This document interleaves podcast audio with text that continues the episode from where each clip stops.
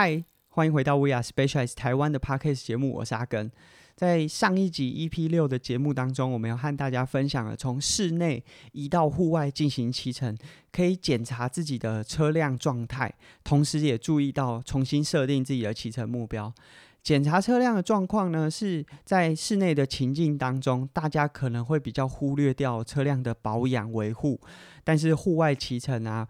一点点小小的失误都不容许发生，毕竟在高速之下都是非常危险的。提早进行车辆的检查，可以帮助你在户外骑乘前，帮自己安全多加上一分的保险。帮自己重新设定一个骑乘目标呢，主要是因为在室内骑乘的环境，你可以开冷气、开电风扇，那甚至在骑乘状况之下，你都可以随着自己的体能状况去做调整。但是户外的环境，无论是坡度的变化啊、气温环境啊、湿度等等的，可能都会让你刚开始步出户外的时候有些挫折感。所以重新设定一个目标啊，可以帮助你回归户外的时候。可以有更多自信心，骑乘起来也会更愉快。当然，我们刚录完这集过没多久，全台就开始下雨，是非常可惜啊。但是，当然有些伙伴抱持着这风雨无阻的心态，还是想出去外面骑乘。那特别提醒大家，除了器材维护上面，在经过雨天骑乘之后要更加细心之外，记得佩戴上灯具，无论是白天还是什么样的状况。佩戴灯具除了可以让自己有更好的能见度之外，在其他的用路人，他也可以更快的在道路上分辨你的存在，在安全上可以有。更多一分的保险，这是要特别提醒大家的。那当然，随着大家慢慢的往外面移动，就会开始感觉到器材上的差异。可能在过去三级警戒的过程当中，室内训练台，除非是 Rift 里面的器材会带给你器材上面的差异，其实器材的好坏啊，不会太影响自己骑乘的感受。但是到了外面骑乘，坡度的变化啊，风的大小，或者是很多环境的因素，都会让你更明显感觉到器材上面的差异。我们就常常有收到很多伙伴的提问，是说，在同样一款车款、同样的名称之下，怎么会有这么多不同的型号？不同型号之间？又有非常大的价格落差，这差异是在哪边？那今天我们就会和大家分享说，这个造成差异的原因。那或者是假设你选择了相对比较没有那么高单价的车款，可以借由什么样的升级呢，让你有最直接的感受？或者是哪些升级会让你的骑乘有不一样的调性？以我们 Specialized Tamic 为例，我们就有 S Works、S Per、Comp 等等不同的等级。以 X Works 的车款来说，除了零件上面啊，变速器啊、轮组、龙头把手、坐管等等的，一个很大的差异就是在车架材质上面。S Works 的车款通常会配备最新的制成技术和最好的碳纤材料，相对来说，Specialized 的 Comp 车款使用的十 R 材质。重量上面可能会重了一些，骑乘的路感可能也不像 S Works 来的这么明确。可是即便是这样，借由零件配件的调整，仍然可以让 Comp 成为一款很好骑的车款。这也是为什么大部分 S Works 的车款总是会配备一级的零件，为了让这个一级的车架配备上一级的零件之后，整体调性变得更加协调。这也意味着，假设你选购的是，例如说 Tamic Comp 的车款，仍然可以借由零件的升级、零件的调整，让你的车款骑乘调性啊，和 S Works 更加接近。那在车款的升级当中，很多伙伴可能会考虑到变速零件要优先升级。其实一整台乘车当中，除了你自己的车架材质之外，其他所有零件都可以去做升级和调整。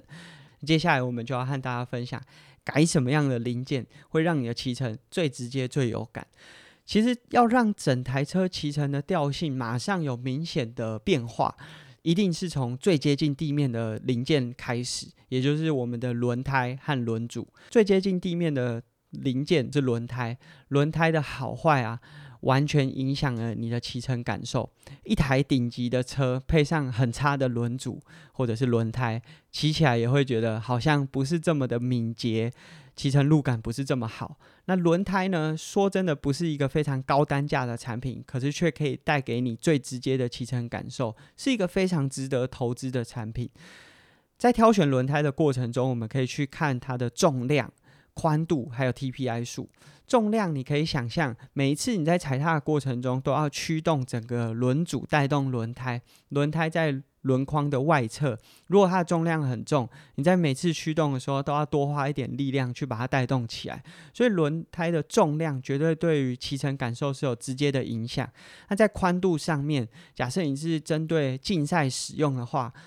二十五到二十六 C 这样子的宽度，大概是目前大部分的赛事都可以兼顾任何的路线和地形，提供你很稳定的骑乘感受和速度上面的表现。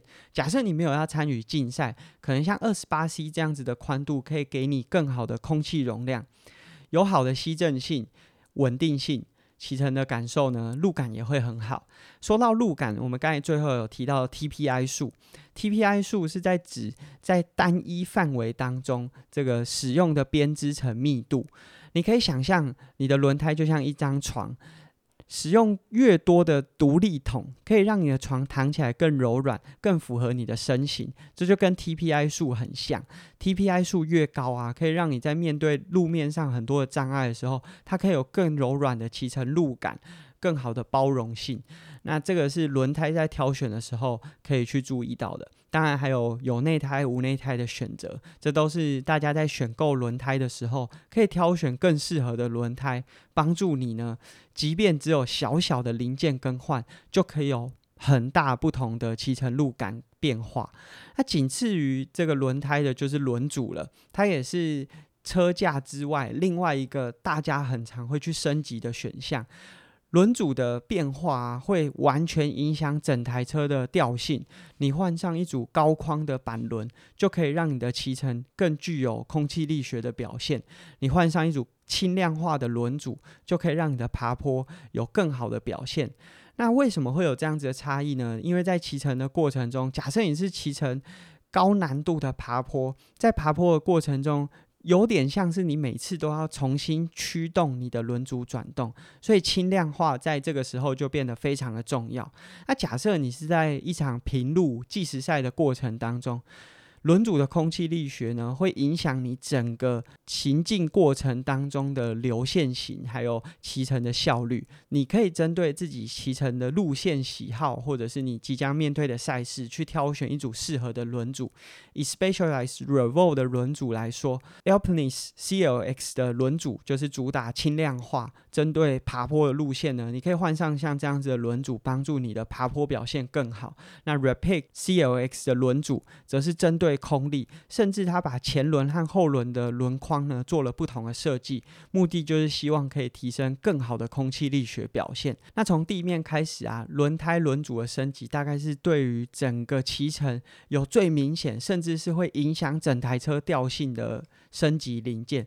其实除了像轮组这样比较大型的升级之外，还是有非常多小的零件，就像轮胎一样，可以影响整体骑乘的细腻度。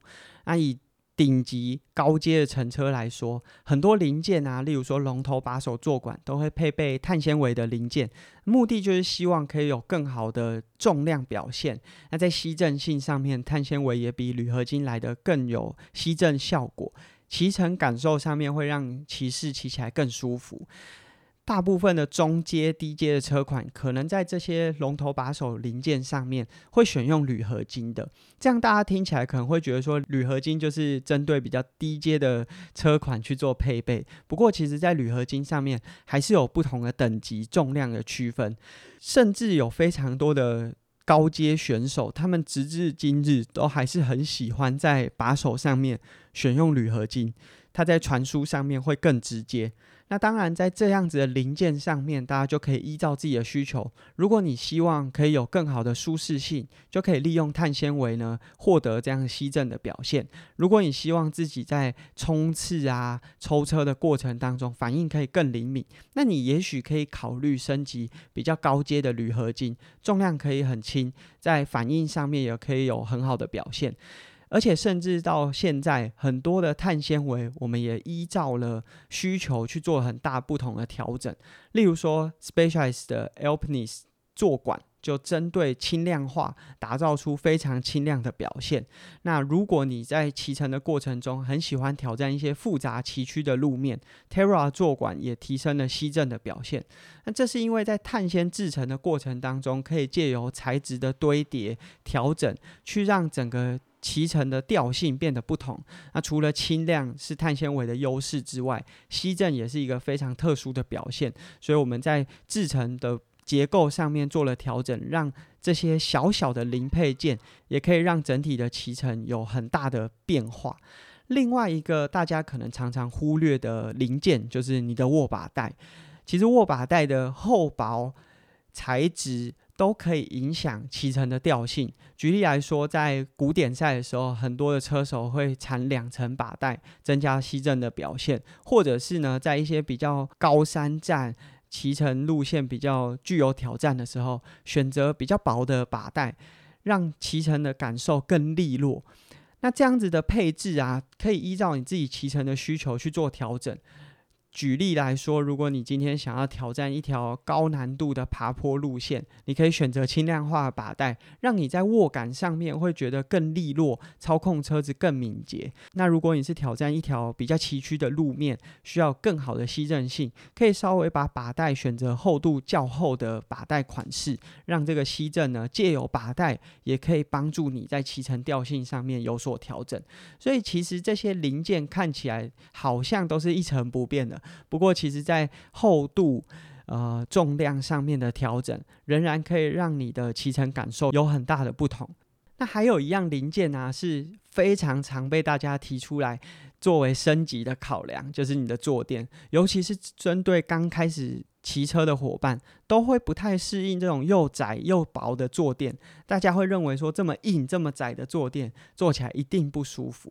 不过骑乘自行车一定会有一段对坐垫比较不适应的期间，那需要花一段时间呢去适应这个骑姿。它跟你的坐垫未必有很直接的关系，比较大的原因是你还不适应骑乘的姿势，那你的肌群啊还有适应能力都需要一段时间的调整之后。才会开始能够知道什么样的坐垫适合你自己。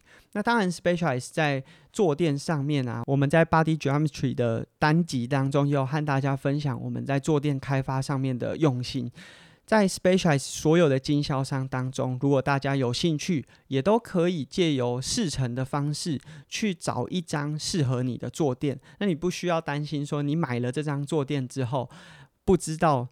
自己能不能适应这张坐垫的坐感？所以你可以先试用。找到自己适合的坐垫之后再下手，那这在大部分的 Specialized 经销店家都提供了这样子的服务。那最后阿根要和大家分享一个对于骑乘感受其实有直接的帮助。或许很多听众早就已经在使用这样子的零件，但是有些听众呢，可能出于恐惧或者很多原因还没有使用上这个零件。那这个零件就是卡踏和车鞋。使用卡踏和车鞋啊，可能跟前面我们所述的。可能跟前面我们所说的这些升级有很大的不同，它并不是换了这个零件之后，你的车辆骑乘就会有很大的效益提升。但是借由卡踏和踏板的结合啊，可以帮助你在踩踏的时候更有效率。一来是车鞋的材质，无论你是塑钢大底或者是碳纤维材质。它的硬度比较高，让你踩踏的时候比较不会有力量上面的耗损。另外，卡踏结合的效益也可以帮助你在踩踏的过程中，利用更多的肌群去辅助你在完整踩踏过程当中的动作。很多的伙伴啊，上卡刚开始都会有一定的恐惧，但是当他们开始熟悉之后，甚至到后来会发现没有卡踏他就不太会骑车了。所以。除了我们刚刚前述的这么多不同零件的升级，可能可以带给你不同的骑乘感受、调性上面的调整。卡踏和卡鞋也是一个可以帮助你骑乘有更好效率的升级选项。那在今天的节目当中啊，我们和大家分享为什么在一台同样款式的车款当中，因为不同型号可以有这么多不同的价格差异，也和大家分享了，即便你是选择一款比较中低阶的车款。仍然可以利用一些升级的方式，帮助你呢找到自己最适合的骑乘调性。其实，即便是比较入门、中阶的车款，借由我们刚才讲的轮胎、轮组或者龙头把手的升级，仍然可以让你的骑乘具备几乎是和一级车款一样的骑乘调性。那当然，这过程当中可能会需要花一点时间去做些功课，或者是找寻最适合自己的器材设定。那我们希望呢，大家。不是单纯只是追求最高等级的零件，而是找到最适合自己骑乘的零件。